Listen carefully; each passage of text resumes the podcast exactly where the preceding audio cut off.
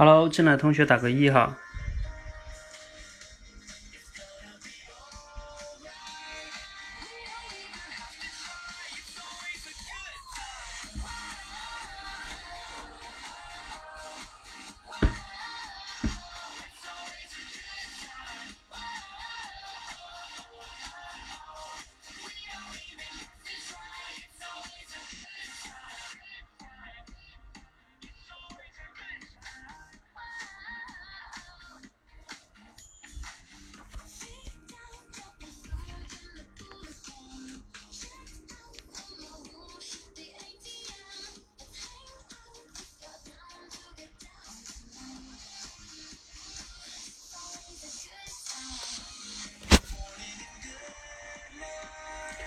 进的同学打个一块。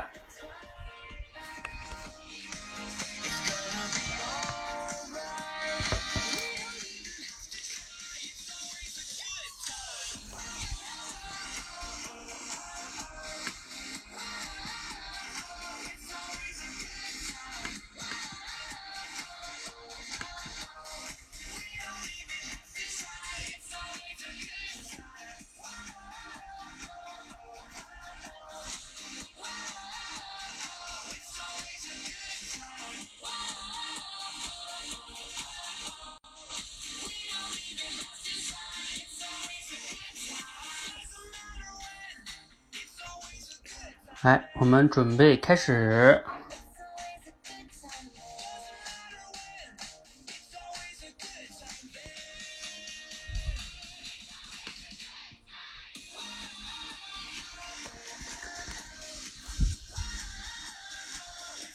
好，我们呢先来个热身吧，等一等一些人，我们先来个小热身。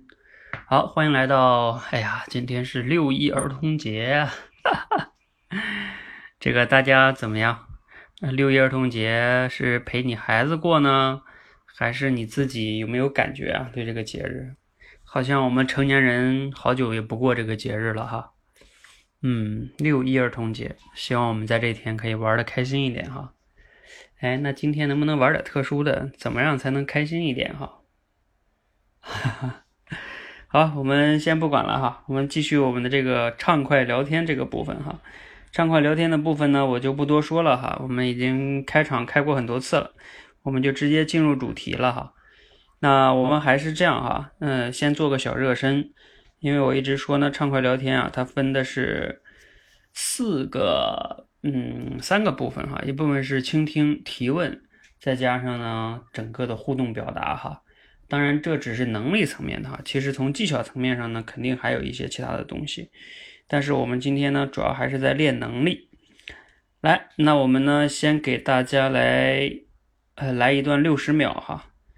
这段六十秒呢，听完了，你要去提问哈，你要去提问。好，我们来听一下哈。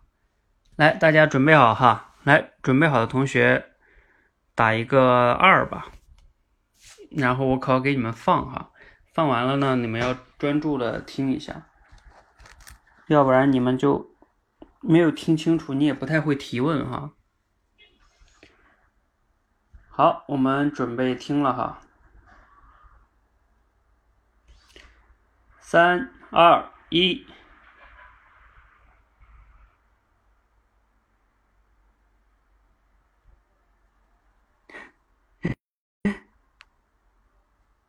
不小马宋老师告诉我，有一家连锁奶茶店有一个洞小城市开店啊，千万别搞开业典礼。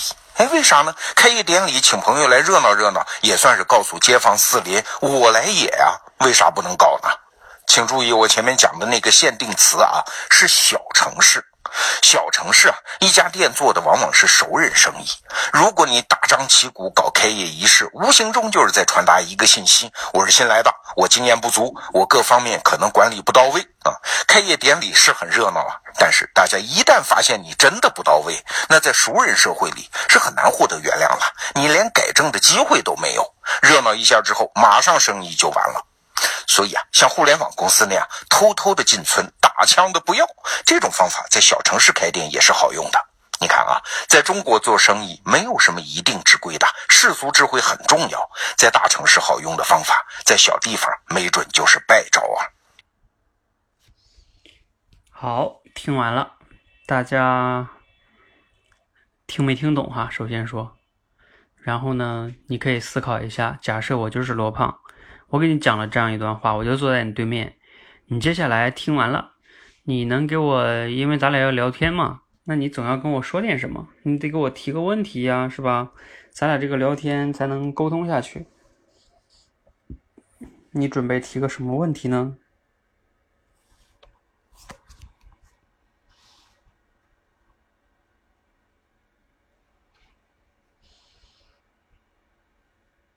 你们琢磨一下。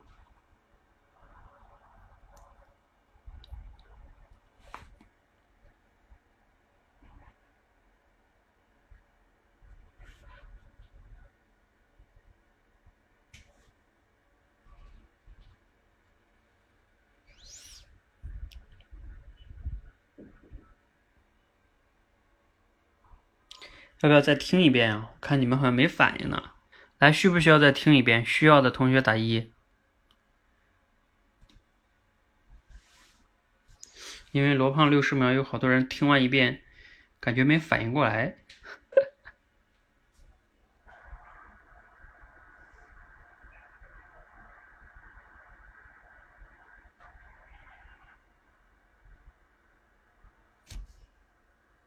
来，再给你们放一遍吧。小马宋老师告诉我，有一家连锁奶茶店有一个洞察，在小城市开店啊，千万别搞开业典礼。哎，为啥呢？开业典礼请朋友来热闹热闹，也算是告诉街坊四邻我来也呀。为啥不能搞呢？请注意我前面讲的那个限定词啊，是小城市。小城市啊，一家店做的往往是熟人生意。如果你大张旗鼓搞开业仪式，无形中就是在传达一个信息：我是新来的，我经验不足，我各方面可能管理不到位啊。开业典礼是很热闹啊，但是大家一旦发现你真的不到位，那在熟人社会里是很难获得原谅了，你连改正的机会都没有。热闹一下之后，马上生意就完了。所以啊，像互联网公司那样偷偷的进村打枪的不要，这种方法在小城市开店也是好用的。你看啊，在中国做生意没有什么一定之规的，世俗智慧很重要。在大城市好用的方法，在小地方没准就是败招啊！来来来，听两遍啦，有同学能提个问题吗？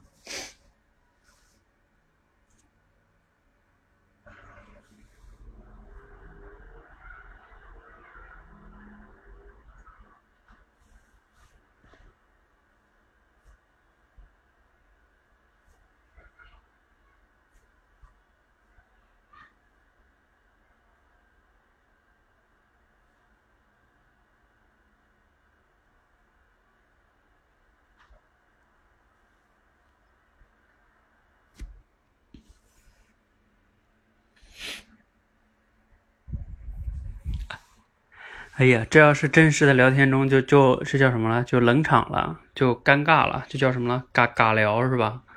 双方都不知道接下来该说什么话了。哎，那我一会儿担心啊，你们这个有人上麦聊的时候，是不是也会这样啊？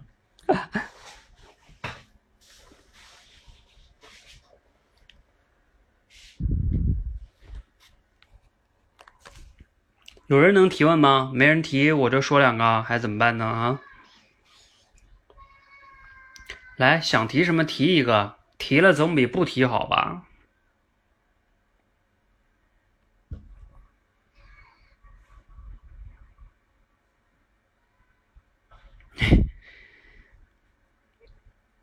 是这个晴朗之夜，你是什么意思？哎，又不知道怎么说了。来，我们有请特蕾莎。嗯，我又来说一下，嗯，他们教练晚上好。哎，嗯，我来提个问题哈。哎，刚才想的好的，现在又，嗯，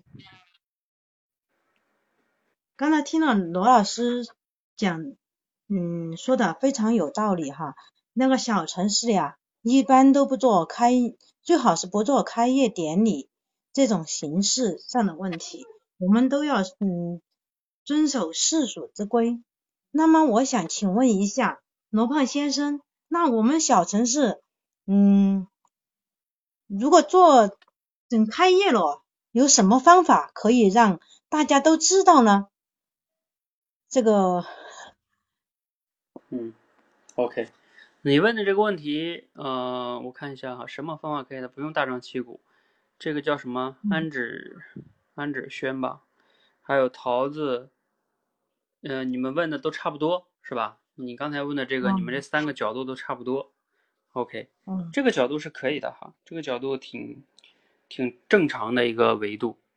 哎，刚才素心你在连麦哈，素心你问的问题和他们的一样吗？还是说你不一样啊？你要不一样，你可以上来说一下。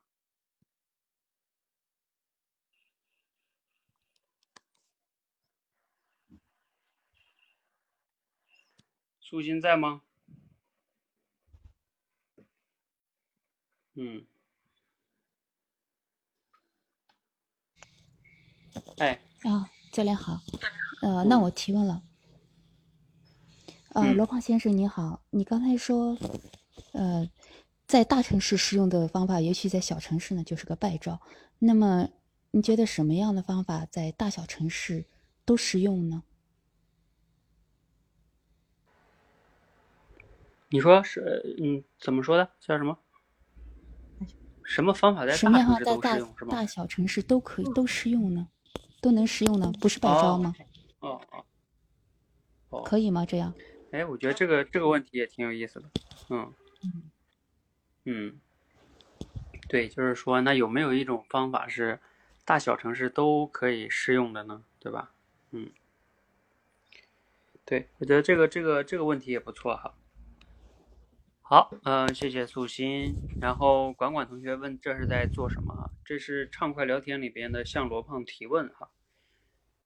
呃，好，由于时间的关系呢，我再补充一个我想问的问题啊，就是，哎，刚才这个，比如说罗胖在这里，对吧？哎，那罗老师刚才你分享这个，还是真的，以前很多我们这个普通人可能没有思考的这个角度哈，还是挺有启发的。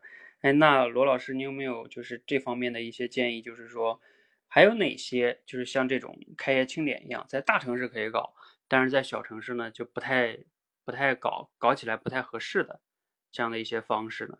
就在企业经营啊，或者是店面的管理啊，或者说像你这种新店开业啊，都可以。就是问他的还是刚才这个逻辑，就是大城市适用，小城市不适用的一些经营企业经经营管理办法或者是什么什么的哈。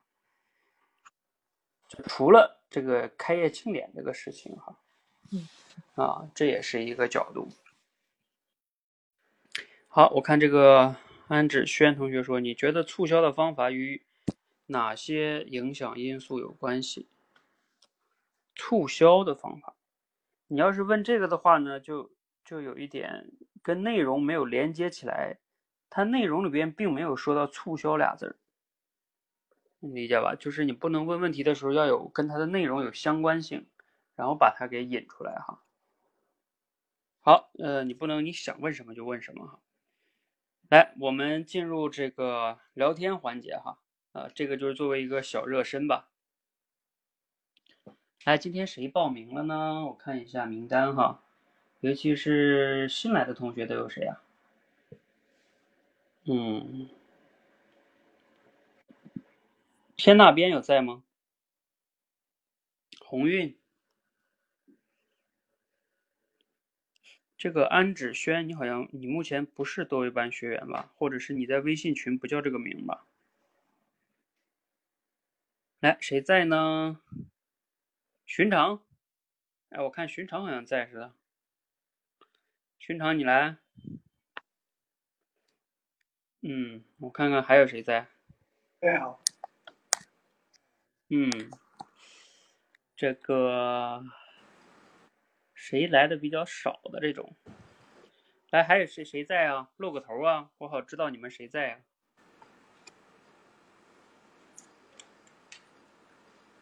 易容啊，浅蓝，天那边好像还不在，好像是现在。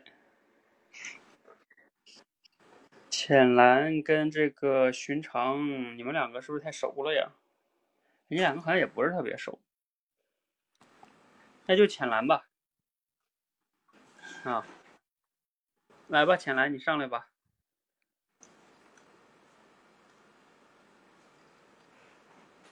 呃，素心他们可以等一会儿哈。呃，浅蓝好像因为刚加入没多久，寻常也很少来上麦来聊天啊。对啊，所以说我也这也是第我第一次的。嗯，对呀，所以让你来练一练。呃，好，来吧，你们两个上上麦了，开始吧。Hello，浅蓝，Hello，寻常。哎，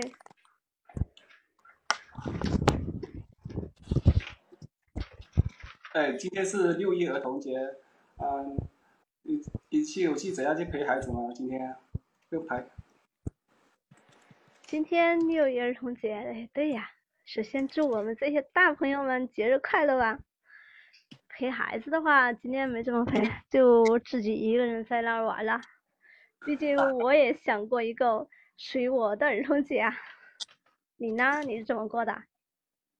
我啊我今我今天除了上班，然后上去散一下步，然后就回来了。我对于儿童节的话，我从我过去的一些，比如说最开始在小学的时候还是蛮有意思的，一些小小学会搞一些活动啊，比如说一些猜谜语啊，那时候还挺有意思的，还有一些拔河比赛啊，啊，那时候的小学还是比较有意思的。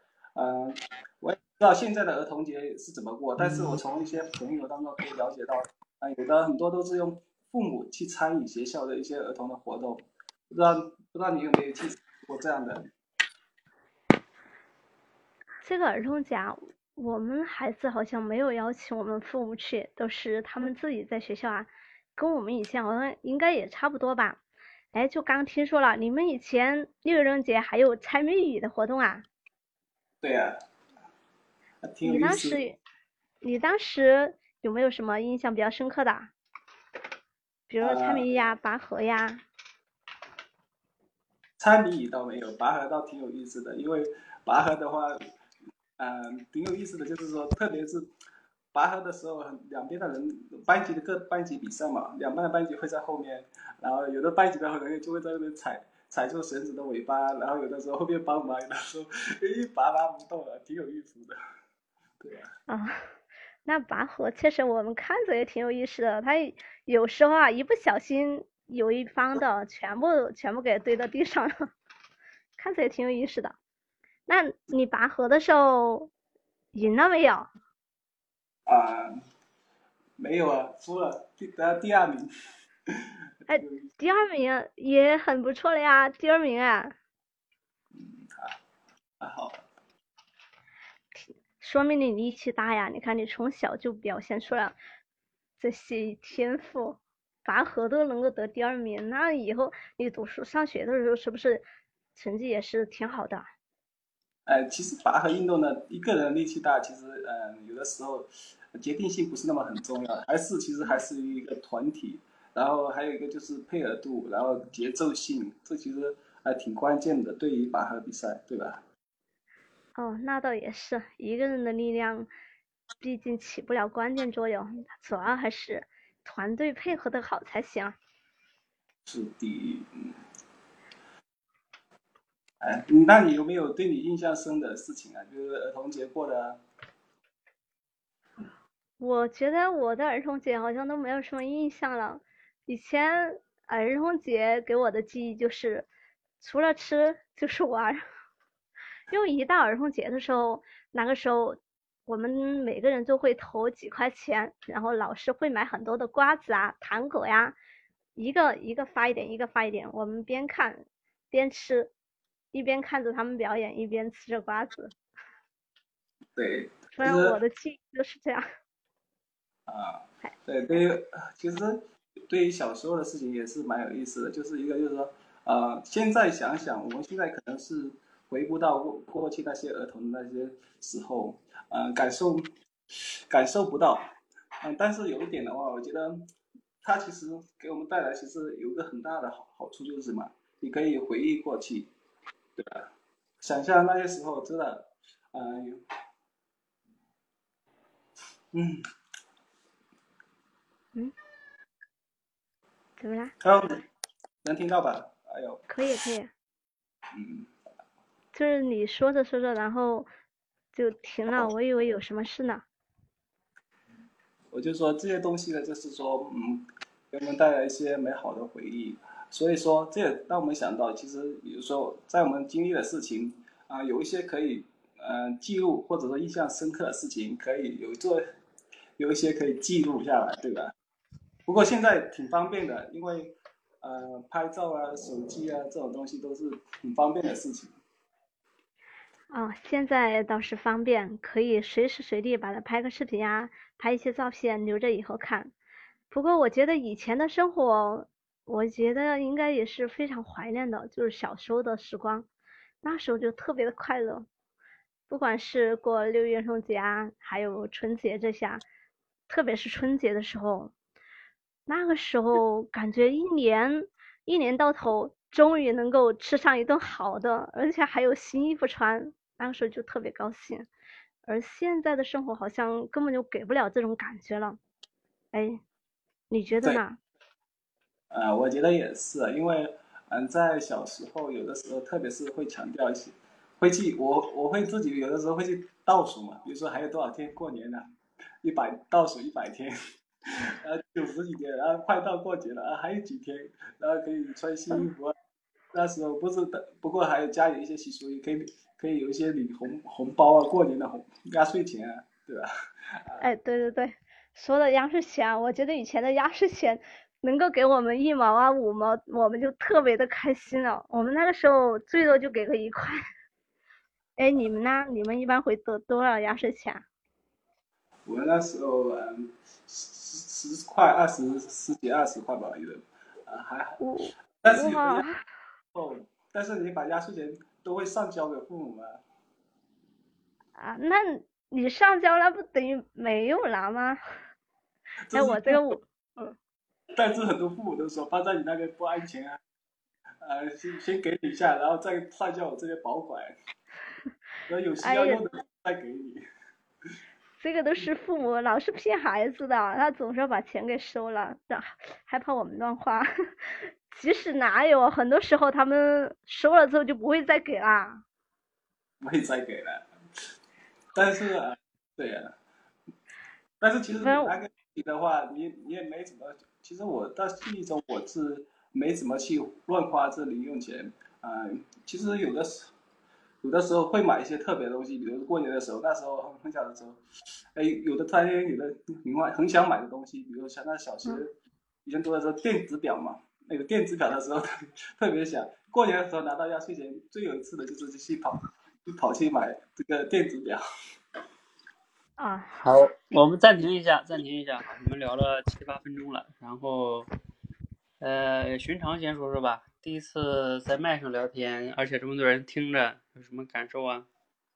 啊、第一个对于自己聊天的过程呢，其实还是对于说感啊、感受的话，就是聊起来还是不是那么很好很流畅吧。因为自己在聊的过程中，呃，对于你聊不下去的时候，不知道如何提问这个问题，然后呃比较有点尴尬的感觉，好吧？嗯，浅蓝呢？我觉得寻寻常挺好的呀。哎，聊的我又想继续聊，等一下我们继续聊。一个六一儿童节，还有一个春节，这些都是我们大家共同的回忆啊。不过我觉嗯得我自己吧，可能有时候说的也不太好，没有理解到寻常说话的背后的意思啊，有可能会接错话。嗯，OK，好，听听了同学，呃，有什么想分享的哈？你们也可以打字说哈。对，嗯，因为我们这个训练有一个好的地方，就是说，在麦上的人呢，我们在下边的人可以在听他们说。其实他们在上面说的那些话呢，如果你可以想一下，如果你在上面，有可能也是这样的，对吧？然后，但是有的时候会有这种情况，就是当局者迷，旁观者清。呃，有时候我们自己在现实中跟别人说话的时候，你自己觉察不到。那那当你在下边听他们在说的时候呢，你就是旁观者嘛，旁观者容易觉察到。那你也可以分享一下哈，你觉得哎，刚才这个过程中有什么样的一些好的地方啊？然后有一些什么地方你觉得是他们可以提升的呀？啊，都可以哈，咱们这是一种学习的地方哈。好，如果你有什么发现，可以打字哈。这个番号说，所以咋聊都不尴尬。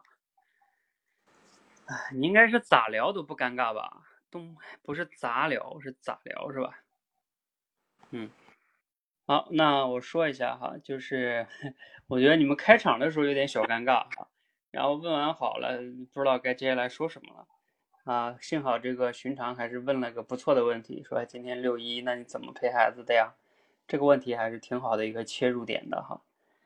嗯，然后下边的话呢，就是在讲这个小的时候什么拔河呀什么的，印象深刻啊。这个浅蓝问的挺好的，说。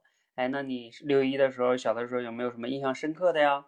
你看这个问题就很好啊。这个问题就是说，每个人多多少少他都可以回忆一下嘛，那总有一些可以说的。而且回忆嘛，挑一些美好的、印象深刻的事儿，这总是容易能聊下去的。所以浅蓝这个问题是问的非常好的哈。嗯，然后呢，这个里边呢，寻常就说到了一些拔河呀，或者什么什么的哈。然后这个时候呢，这个这个浅蓝啊，你就有一个地方就不太好了，说什么？寻常说，寻常说我得了第二名，然后你就说啊，第二名很好啊，力气大呀，证明你有天赋啊。那你上，那你这个上学成绩是不是也挺好的呀？这就这个逻辑就有点硬往上安了，对吧？完全没有推理。浅蓝，你当时是什么感觉啊？嗯，当时应该是说团队协作能力很好，结果我就说到力气大去了。对，而且你说完力气大倒也可以，然后你还说，哎呀，那你那你成学习成绩应该也挺好的吧？这个没什么关系。力气跟学习成绩好像没啥关系，有的时候那个上学的时候越越有力气那帮孩子，他可能越越不爱学习啊，这也是有可能的。所以你这个你这个就是这样表达。就显得很很很生硬哈，然后不过寻常呢还跟你说的说，哎，他他说的还挺好，就是说一个人不重要，重要的是要配合啊，等等等等的哈。然后这个时候寻常也问了一个挺好的问题，他说，哎，是寻常问的吧？说对对，是他问的。他说，对你有没有一些印象深刻的？就把问题又丢回去了。这个问题还挺好的啊，就是然后你就开始说什么吃啊、喝呀、玩啊。后边呢？寻常寻常好像回答问题还是挺好的，就是能回答一些，能引出来一些东西出来。但是寻常问问题应该加强一下。对，嗯，就比如说像你们中间，你知道有一个话题其实是挺好的一个话题，但是你们没有聊好。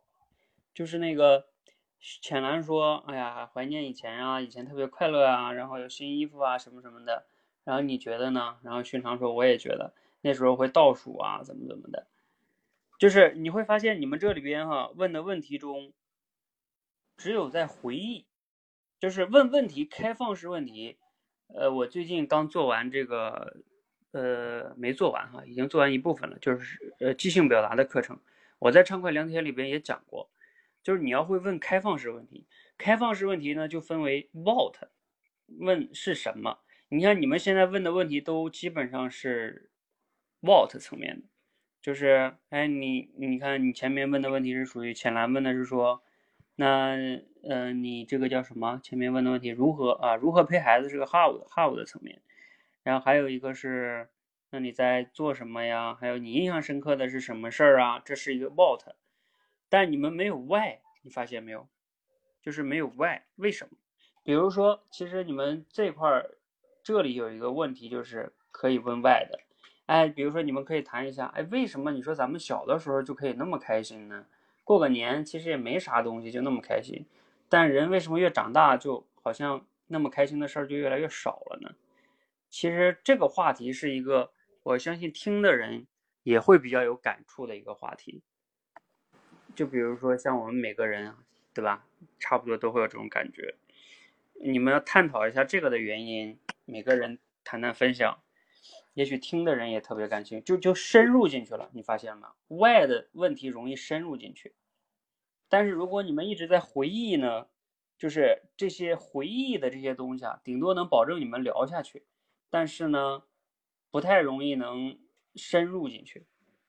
呃，一个好的聊天呢，除了能顺畅的走下去之之外，哈，最好还能有一定的，就是往下深入进去，那就会好一些哈。好的，好谢谢教练。嗯，好，谢谢教练。这个是你们需要注意的哈，好吧，加油，嗯。好，来啊、我们看一下哈，啊，对，这个寻常你那个问题，当然你好像是知道浅蓝有小孩儿是吧？就你开场问说你怎么陪小孩儿的，嗯、当然这个是你对他有了解，也也没什么问题啊。如果你要是不知道浅蓝到底有没有孩子呢，那这个问题可能就这么问就不太好了，嗯，你要不知道的情况下。呃，如果是有针对性目的，就好像缺少主线脉络入销售。呃，我我们在这里边呢，就偏向于是闲聊哈，就是双方并没有明确的目的，比如说我要销售对方什么什么的哈。因为如果是销售，或者说在公司中为了办事儿的话，那种聊天那不叫聊天，那叫沟通或者叫销售啊、所以沟通跟销售是不一样的哈。嗯，沟通都是有目的的，但是聊天有的时候是没目的的。比如说你跟你朋友就坐在一起聊会儿天，其实没有什么明确的目的，谁也不是为了说服谁。呃，但是沟通就不一样了，一般你你需要找有个事儿跟别人沟通一下，那就是有目的的。然后销售那就更是有目的的了。所以这这些东西形式上差不多，都是两个人在说话，但是呢，他的那个动机不一样哈。好，呃，我们再找一组同学吧，来，谁愿意来啊？接下来的你们都差不多了，好像。呃，我可以点一个，其他人来，你们自愿吧，谁来？快！对，这个我们这个目前是实战卡同学专享的哈，因为实战卡同学，呃，我们给他们增加了一些这样的训练福利哈。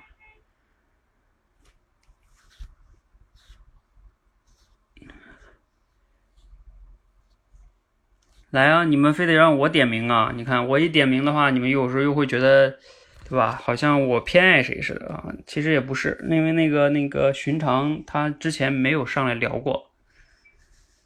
嗯，之前你们现在这些好像都聊过了吧？鸿运鸿运好像没有上来过，鸿运我不知道来没来，所以你们现在就自愿了哈，赶快赶快，我们时间有限哈。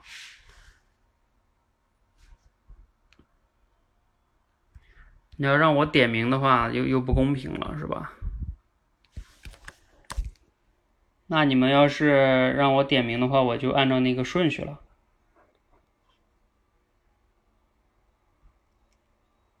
比如说海天如雪、乐如故、素心，呃，素心，还有海海天如雪、乐如故、特蕾莎、天那边、易容。许多的许在吗？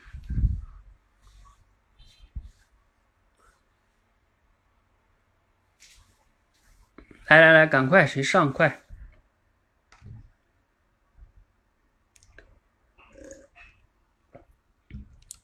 还有同学吗？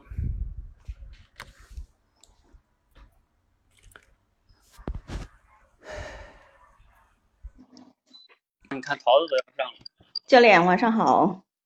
嗯，我现在怎么有点怕上都不敢上？我也不知道那为什么。没人管，那桃子就你上吧，谁让他们不上了，那我也没有办法。嗯，反正我现在公机会是给大家公平的，我刚才的名字都点到了。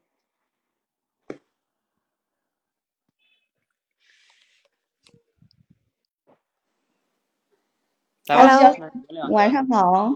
晚上好，乐卢姑，今天聊啥呢？上一次是我提问啊，嗯，我提的太多了。很开心那这一今天又来聊天啊。啊，行，那这一次由你来提问吧。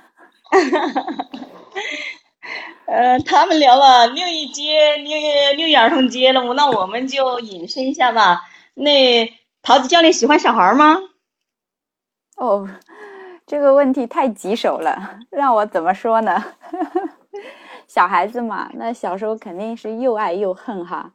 好玩肯定好玩，但是呢，嗯，调皮捣蛋的时候就特别烦，就特别的讨厌。这个时候会很抓狂。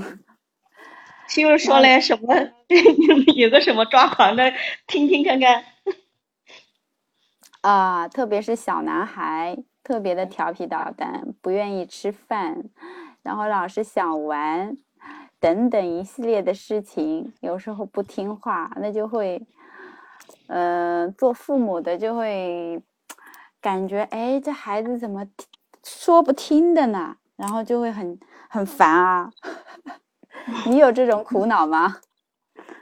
好像好像还好，因为我儿子好像从小都还是比较属于那种比较好带的，比较听话的，也能吃，能从小能吃能睡，也还很听话。就你看，呃，我特别让我感到，其实听话了也挺让人感到郁闷的，太听话了也挺让人感到郁闷的。因为我的观念里面哦，我觉得男孩子吧应该调皮一点。长大之后呢，就比较有出息一点。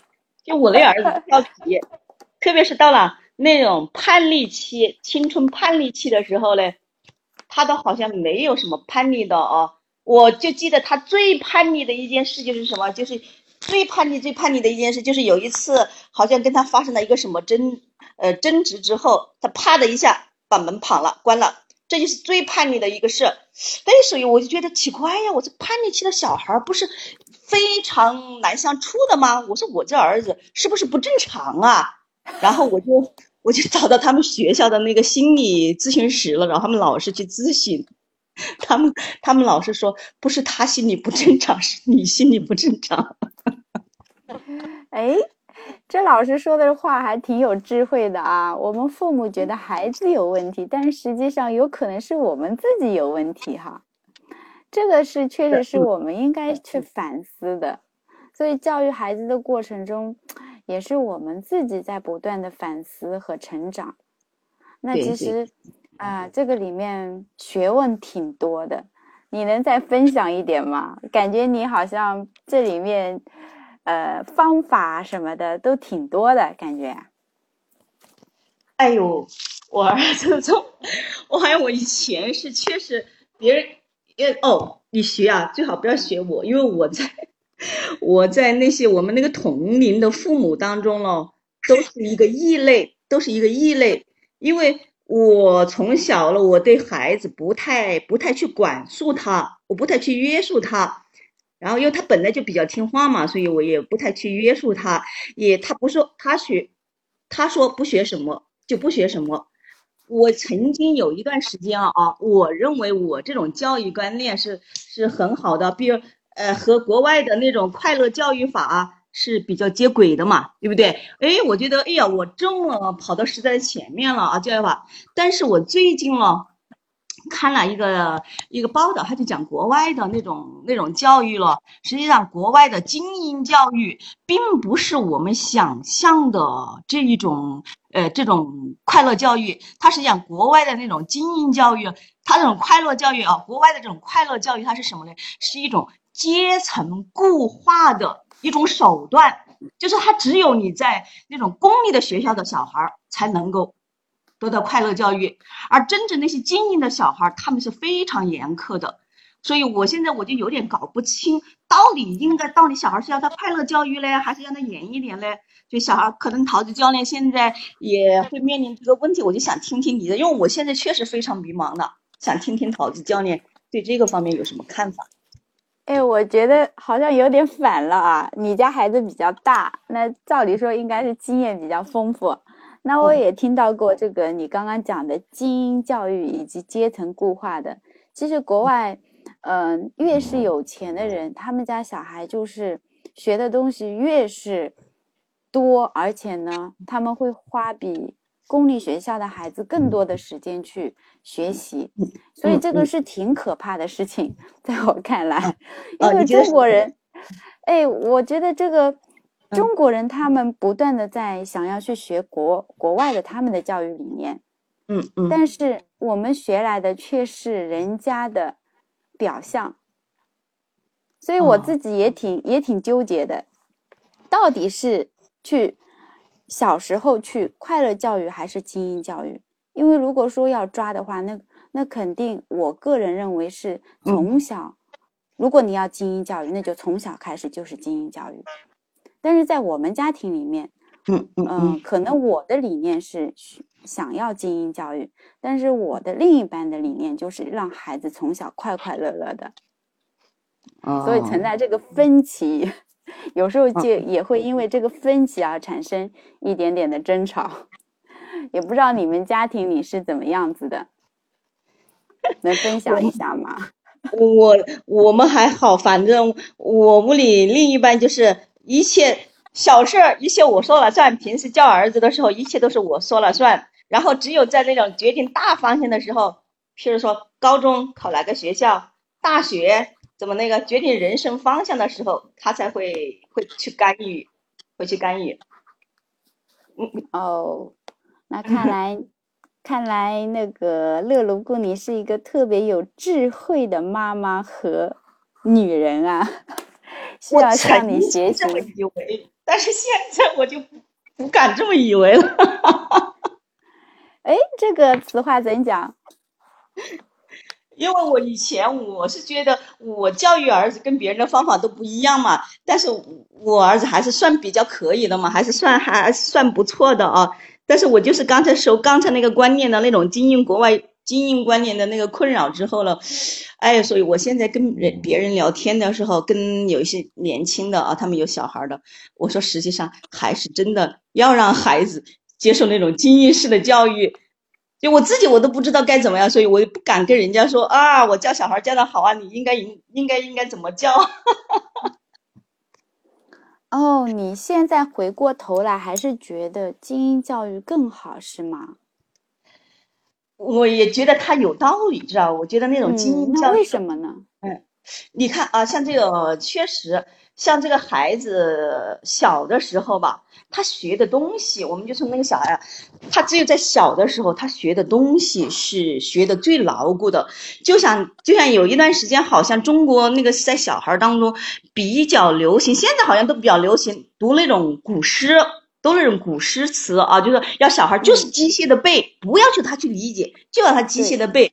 哎，在以前觉得嗯完全是没有意义的，但是后来自己也就呃看了一些书，觉得可能真的小孩子他在那一个阶段，他就是他的记忆好，而且他那一个阶段的记忆，他就是那种永久性的记忆。你逼他背了这些东西，那就成了他一生的这个财富了。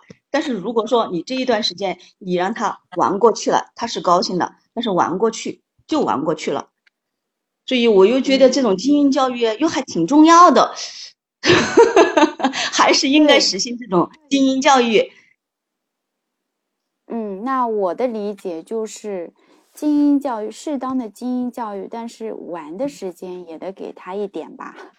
如果逼太紧了的话，那就可能会导致孩子过于的紧张，处于这样一个学习压力状态之下，那就社会上大家也听说了很多的孩子因为压力太大，导致跳楼啊这些悲剧的发生。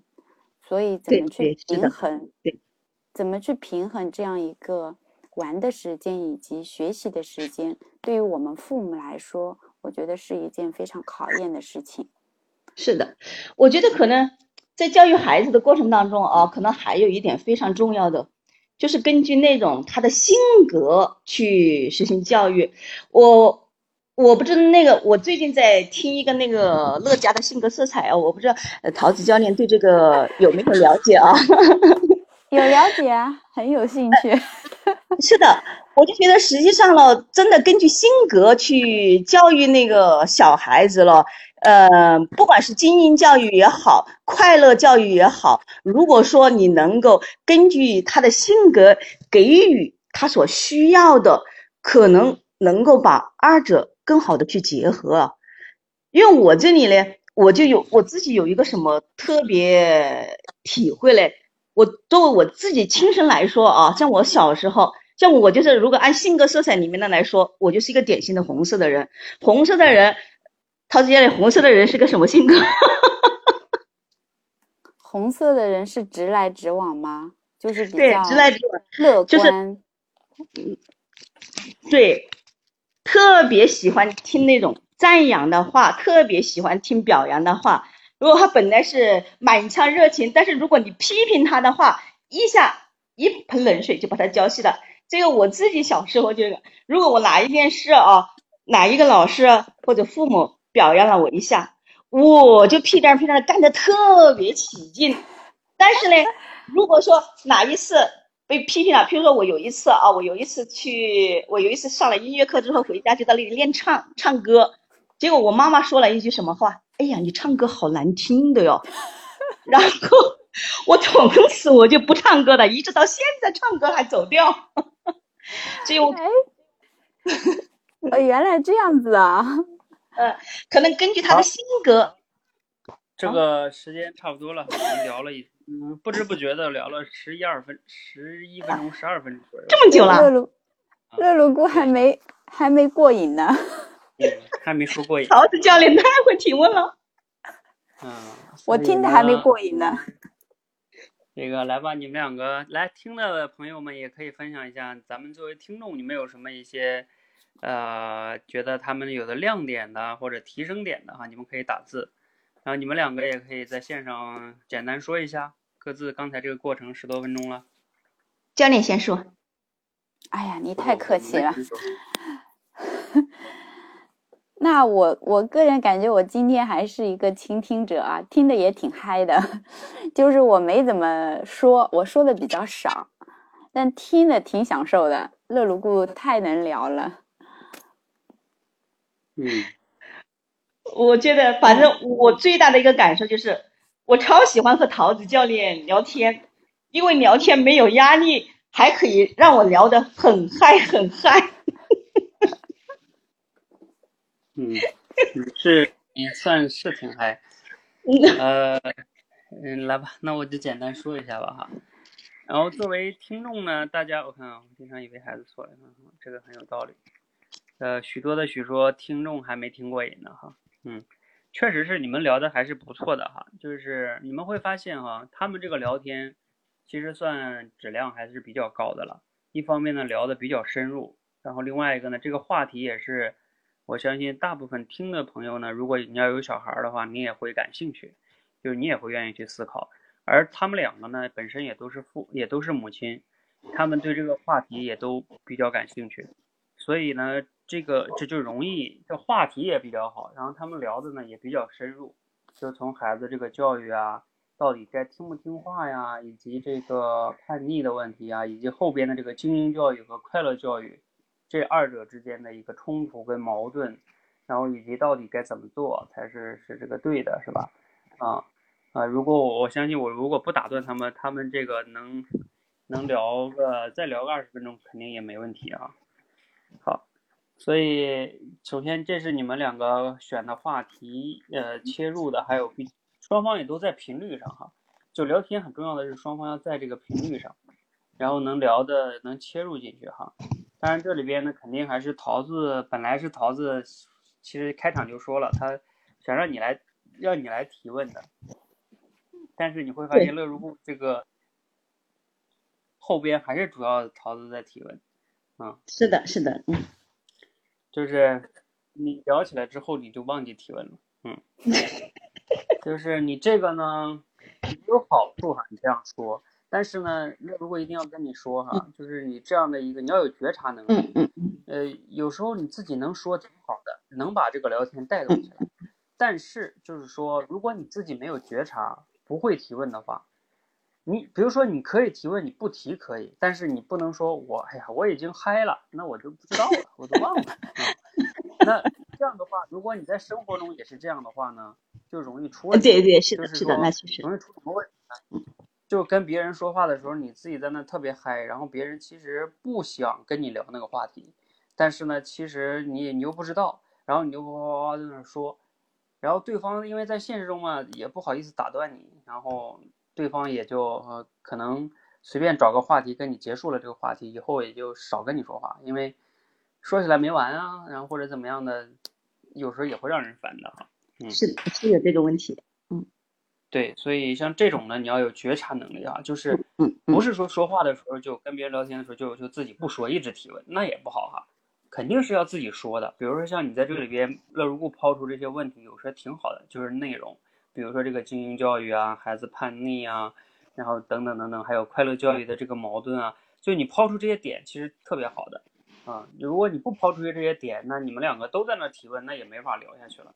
但是我只是这样说，就是说你要去觉察到这个事情，嗯，嗯你要能收能放，这才是你要去修炼的哈。是的，是的，是的，嗯好，呃，那这个呢是想跟你们说的哈，然后另外一个呢，你们也有发现哈，如果你要想，哎，这个接下来我说的话挺重要的哈，就是我们要想跟别人聊天聊得好的话呢，除了我说的倾听能力、提问能力，呃以外，更重要的就是在于你平时，就是你要脑子中有好奇、有问题在思考。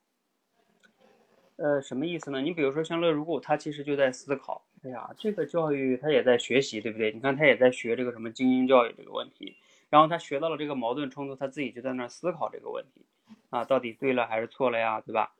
我说这是什么意思呢？就是说，你们平时要想你会聊天，你平时得对对一些问题有思考，呃，有好奇心，然后你这些这些问题呀、和你的思考和你的观点，都有可能在你不经意的场合和哪个人在聊天的时候，就把这些东西抛出来了。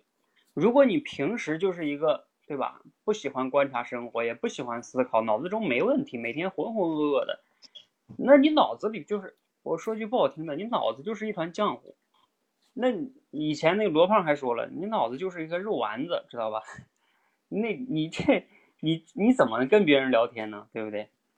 所以你要变成一个平时就要是一个有这样习惯的人，然后你脑子中才有这个东西，然后你用的时候才能用得出来这些问题呀、这些思考。比如像乐如故，他还是平时就有这些观察跟思考的，好吧？你像很多人就是说，那我聊天没话题，这个不是跟你看娱乐新闻你就有话题了，你生活中不都是话题吗？好吧，我我希望我刚才说的这个观点呢，你们都要有深入的这个认识和思考哈。总之呢，就是我一直的观点，你们要想成为一个口才好的，然后跟别人聊天也聊得好的，你们最根本的就是要成为一个平时脑子中对吧，愿意观察、愿意记录、愿意思考，然后愿意去学习呀、愿意对吧？就是这样的一个人，你得先成为这样的人，然后再加上刻意训练，再加上这些能力，你才会能力加上储备，才会游刃有余。好，这是我希望大家有去观察到的哈，那由于这个时间的关系呢，来我简单说一下这个你们说的这个快乐教育和精英教育哈，因为这个前段时间古典老师去美国考察。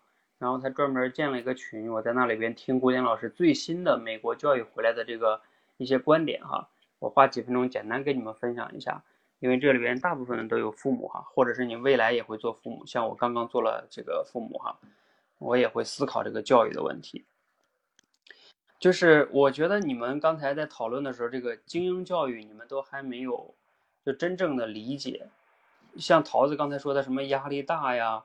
都还是你还你说的还是中国的那个应试教育，就是要各种辅导啊，然后上辅导班啊，那么忙啊，那那你认为这叫精英教育啊？很忙还很充实才叫精英教育啊？其实这个肯定不是这样的哈。就像古典老师说的，国外现在都采取那种叫 PBL，是叫 PBL 吧？就是那种项目制的学习方式。当然那个是高中生哈，就是他们都是那种。我就跟你说，他古典老师前段时间说的那个项目制的 PBL 那种教育方式是什么呢？就是他们上课不像咱们那样啊，什么今天学语文、数学，然后学物理、化学，这么一科科学，他不是那样的。他把知识呃打包在一个各种项目里边，然后这些学生上课就是老师一个学期给他们几个项目，你必须要把这个小组的形式把这个项目做完。这个项目最终是有成果的啊，甚至还能申请什么专利呀，这这种东西的哈，甚至不仅是专利啊，能有真的有个项目在落地一样。然后你在完成这个项目的过程中，就会用到很多的数学啊、物理的知识，就是它这个项目是专门设计过的，就会应用到你的，比如说你现在是高高一的学生，就会应用到你原来课纲里的那些知识。所以你要想把这个项目做完，你就得把那些知识也给学了，那你才能把那些项目做完。而你又提升了你这种协作的能力，而且在项目的过程中学了那些你需要学的知识，你也感兴趣，你也印象深刻，而不是像我们那样的就是学一个死的那种知识哈。嗯，所以像我们说的快乐教育也好，就是我们你们。就我们，我觉得大部分中国人的所理解的精英教育，就是所就是高强度的应试教育，那那根本就都没什么意义啊。就是你本质上是，嗯，我的观点是，包括我前段时间听古典老师他们讲，就是你要让这个人啊成为那种什么样的人呢？他要对什么都有好奇心，培养这个孩子，他要是一个自信的人，有好奇心的人，要有学习能力。要有好奇心，然后会协作，并且呢，他能有主动的去获取知识的欲望，尤其是在这个现在这个时代，对不对？你想象一下，这个时代所有的知识都在网上，那你一定要把它记下来吗？就是记可能已经不是最重要的了，重要的是获取、搜索以及运用，呃，等等等等哈。那那这个才是。在新时代的这个教育上，我们要去思考的一些问题哈，而不仅仅是停留在啊让孩子快乐或者是怎么怎么样，快乐只是一个一个需要的东西啊。教育跟快乐呢，当然也不一定是冲突的。你像他们那种在学习的乐趣，尤其是能让孩子找到学习的乐趣，那可能我觉得是更值得我们去父母好啊去思考的事情哈。呃，在咱们中国现在也也有在去。这方面呢，在尝试哈，我知道的只有两所学校，一个是偏向于小学方面的，一个是偏向于这个叫高中以后的，就不参加中国的高考。然后呢，他们那个教育的理念是，就是你读完他们那个那个高中，就是你想出国也可以，你不想出国，你就说我也不想读大学，我读完了我就去工作也可以。就是他的那个理念也非常的好哈，就是。中国也在这方面有很多的在尝试哈，就他们的课纲啊，哎，就跟咱们现在学校呢完全是不一样的，嗯，全是刚才我说那种偏向于那种项目制的那种哈，啊，你们要感兴趣可以去关注一下哈，有一个叫伊土学校啊，啊，你看看他们的教育理念哈，叫伊土，呃，这个是那个伊伊诺他们做的，就是伊土学校，你们搜公众号应该能搜到哈，如果到时候你们找不到可以找我哈。还有一个叫探月学院，探月学校吧，呃，对，应该是叫探月，嗯，都都在北京啊，这两个都在北京。好，这个话题我就跟你们简单的说一下吧，哈，嗯，因为教育的问题还是挺重要的，我自己也在思考这个问题。好，我我们还有没有同学要来上来再聊一下的哈？呃，乐如故先帮你下。来，最后两个名额。对，就是教育这个问题，非常是个大的系统工程哈。嗯，我们还是要再关注一下新的东西。嗯，嗯，那海天如雪上吧。还有其他同学吗？快，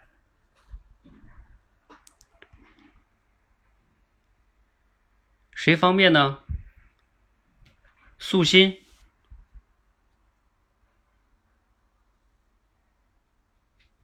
你们都没人上，那我天那边，鸿运，许多的雪，哎，刚才不是在吗？Hello，教练好。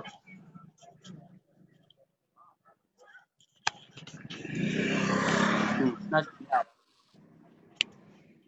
好，这个许多的雪和海天如雪，来吧。你们两个应该也熟悉了，前段时间啊，我就不说了，你们。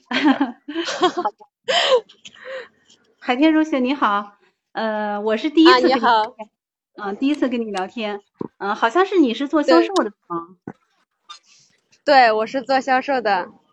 啊，因为平时感觉，嗯，大家在呃挑战的时候或者直播的时候，感觉你这边都比较忙，嗯，平时时间比较少。对，因为，嗯，是的，因为我下班会比较晚，所以我每次来的时候都是九点半以后，要不然的话就是十点以以后了。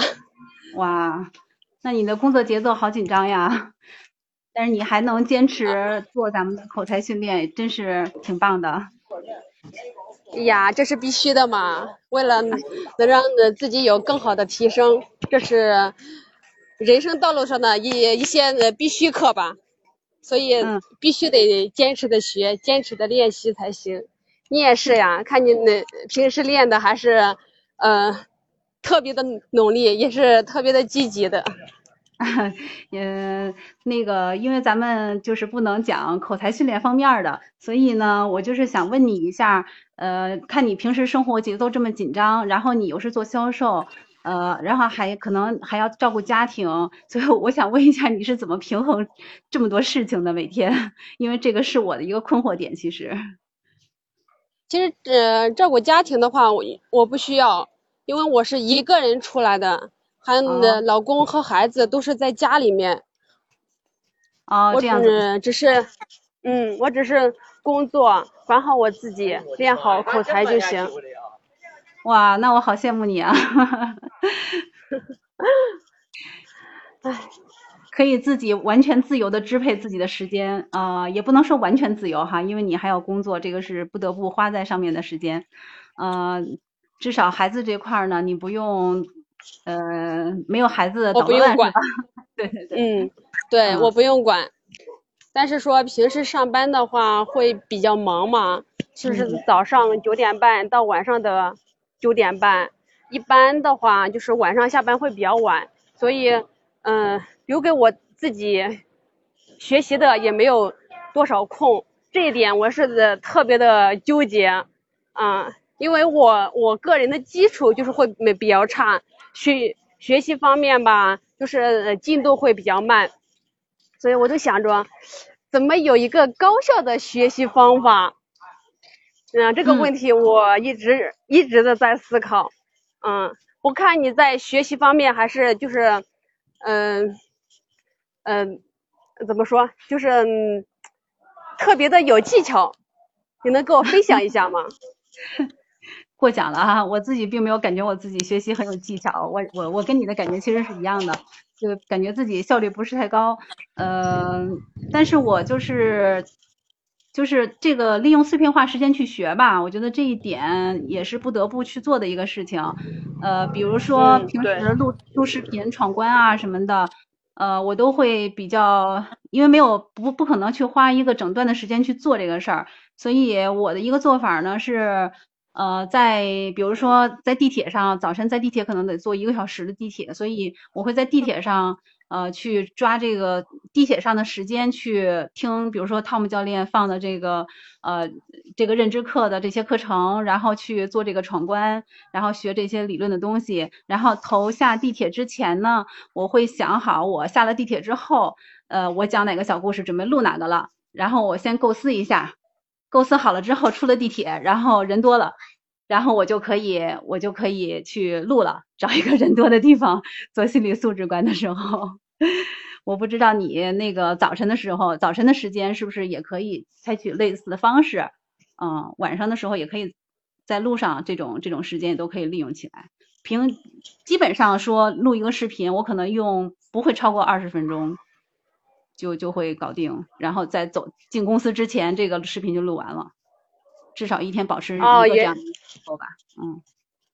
原来你是有目标的呀，有计划的去去做事的。像平时的话，我就会思考的会比较少，因为有的时候就是早上起起不来，晚上会睡的晚晚的话，早上就很难起来。一般的话就是把呃晚上。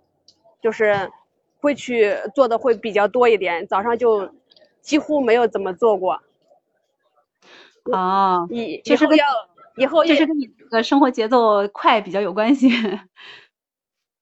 但是我想，不是吧？嗯，你说。也可能是我这个人，呃，不怎么会做计划吧。可以向向你学习，又学到了一招。今天，嗯，我我这是我适用于我自己的一个小小方法，因为我的这个生活节奏是这样子的，所以找适合我自己的方法。你也可以找适合你的方法。我相信你就结合你自己的一个嗯生活的节奏，还有平时行动的一个规律，可以找一些见缝插针的这种时间点去做吧。嗯。嗯，有时候在就是上班的时候人少啊，因为我是做销售的，也可能说有人多的时候，也有人少的时候。就是嗯人少的时候，嗯，我就可可以看看那个视频呀，或者是那些就是像小故事、小故事类似的。但是说，呃，没有说具体的把这些呃就给利用上。我觉得这这一点还是特别浪费的，并且的话，你看我上上班、下班空，嗯，多余的空也是那挺少的。其实呢，这一点的话，我应该向你学习，你确实是可以说很很会做计划的一一个人。过奖了，过奖了。嗯，那你销售的话，你是销售什么呀？我这个还挺好奇的，其实。啊，像我们的这一块的话，一般就是，嗯，针对就是脸上的问题，有斑呀，有痘呀，像那这些问题性的皮肤，我们会是比较多一点。哦，是属于那个就是治疗吗？还是说化妆品这类的呀？不是属于化妆品，是属于治疗的。哦，嗯，哇，那那挺好的，这是很需要专业的知识了。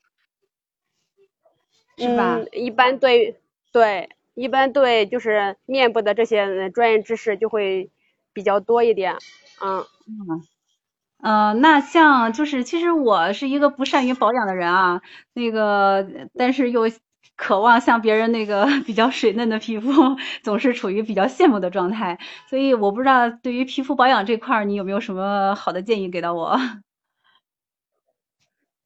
皮肤的保养这一块的话，就像那平时可以那多做做面膜呀，多清洁清洁呀。像像你们就是呃经常的嗯上班嘛，或必须得化妆吧？化妆的话一定得卸干净吧，对不对？嗯。有时候卸不干净的话，是不是就是皮肤暗黄呀？就是还有那粗糙呀，就可以定期的就是深度的清洁一下。这样的话，再多贴贴面膜。对你皮肤也是有很有好处的。你们一般会就是嗯会加班吗？啊，会加班，有的时候会加班，而且每天就是坐在电脑的时间特别长，然后这一天下来就感觉自己的皮肤就特别不好了。那你更应该多好好好的贴贴面膜，因为那电的话辐射会比较大。嗯，所以说多贴贴面膜的话，对你皮肤的保养也是很有好处的。嗯，这个这点确实我做的不够，平时太懒了。但是我现我觉得你刚才说的这个深度清洁这一块儿，我我还想深度的问一下哈，进一步问一下，就是怎么做深度的清洁？因为这一块儿我也觉得自己做的不太够，总是感觉清洁度不够。市面上清洁的，嗯。市市面上清洁的方法有很多种，比如我不知道你呃有没有听过那什么小气泡呀，就是去年到嗯今年会比较流行的一款，还有那个水光针呀什么的，嗯很多很多，就是像那类似的那些嗯面部护理清洁的那种仪器，你听过没有？没听过，这个是 这个是平时就是自己在家里就能做的吗？买这些小仪器就可以了，是吗？这个的话，你要到美容院去做，因为呢，美容院他他们会比较专业一点，给你做的话也会呢比较细致一点，用的东西也是嗯不一样的。哦，OK，了解了解。哇，像你看你平时还是挺忙的，没有空去吧？没关系，咱们暂这个。这样时间关系，你们两个具体的这个关于皮肤的专业方面呢，你可以私下再 详细聊，是吧？啊，然后我们今天时间关系就先到这儿哈，来吧，你们两个谈谈感受。嗯、我们一开始就是可能更容易切入的话题就是还是练好口才这件事情，所以我第一次想尝试把这个话题切走，但是没成功，后来又回来了。我看乐如果也写又回来了，然后第二次呢，我又找一个机会又切走了，打开一个新的话题，呃，但是谈的不够深入，还是嗯，OK，好，这个是也是我觉得许多的许今天你值得点赞的地方哈，就是你今天是有意识的在把控这个话题，就是嗯要聊什么，然后什么时候应该往哪边切一切啊，想就是 嗯，其实你是有这个觉察力的，嗯，这个是比较重要的啊，就是在聊天的过程中，嗯，然后海天如雪呢，嗯，中间呢就是可能这方面需要再加强一下，嗯。就是对于话题的这个把控啊。我看你中间提没提问题啊？你中间唯一提的问题主要就是那个，就是怎么能高效学习，是吧？嗯对对，嗯，然后后边你再基本上就就没有提问了。嗯因为我想把这就是聊天做得更自然一点，嗯，对，所以是说为了呢学习聊天才去聊天的。对，你们聊那个学习那块聊的也挺好的，就是怎么样去高效利用学习时间哈，啊，等等等等的，嗯。不过你们今天聊的还算是比较，就是比较自然吧，就不是特别尴尬，是吧？还还好，跟他聊天还是可以比较自然，嗯。嗯，这哎个其实聊天比较重要，就是要首先要自然，嗯，不能比较尴尬，然后为了聊而聊，那就不太好了。嗯不过可能就唯一的就是说这个话题方面，嗯，就是从了练口才，怎么利用时间练口才，因为你们还是在这个话题上。聊工作这块呢，也还行，但是就像刚才许多的说的，没有太深入的学习嗯不过这块也时间关系吧，嗯，还挺好。你们还有没有什么问题了？嗯没有什么问题了。嗯，我觉得这个还是多练吧，以后会经常参加，多挑战挑战。对，就是要保持这种说话的时候的觉察性。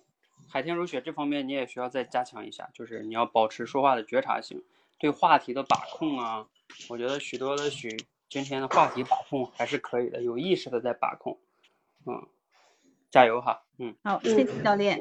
嗯，好的。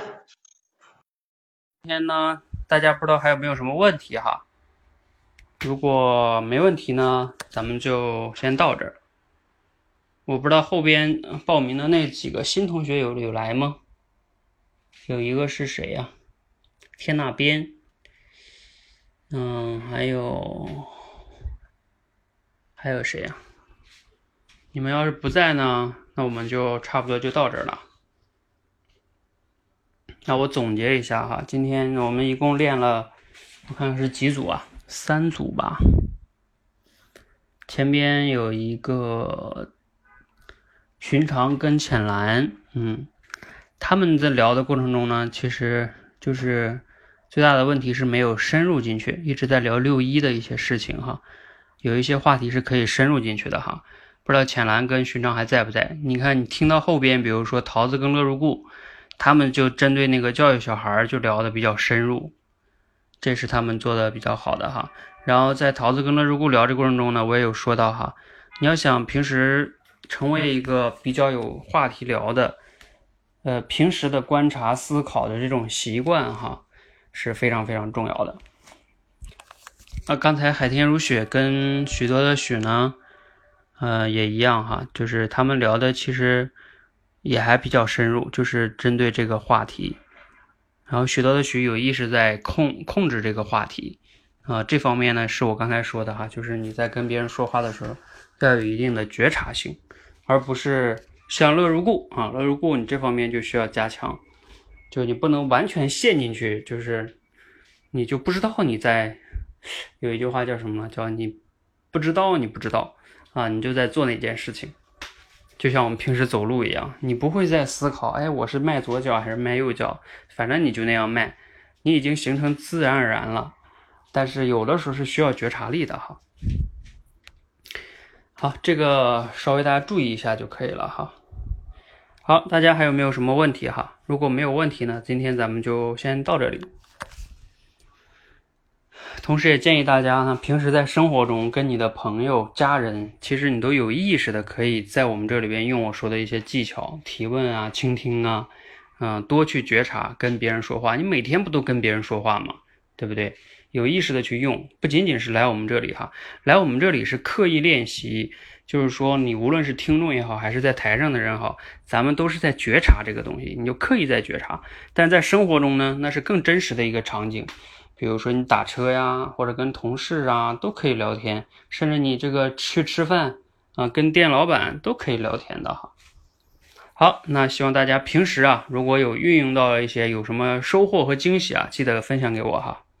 那我们今天就先到这里哈，如果有问题，大家可以在群内再提问，谢谢大家。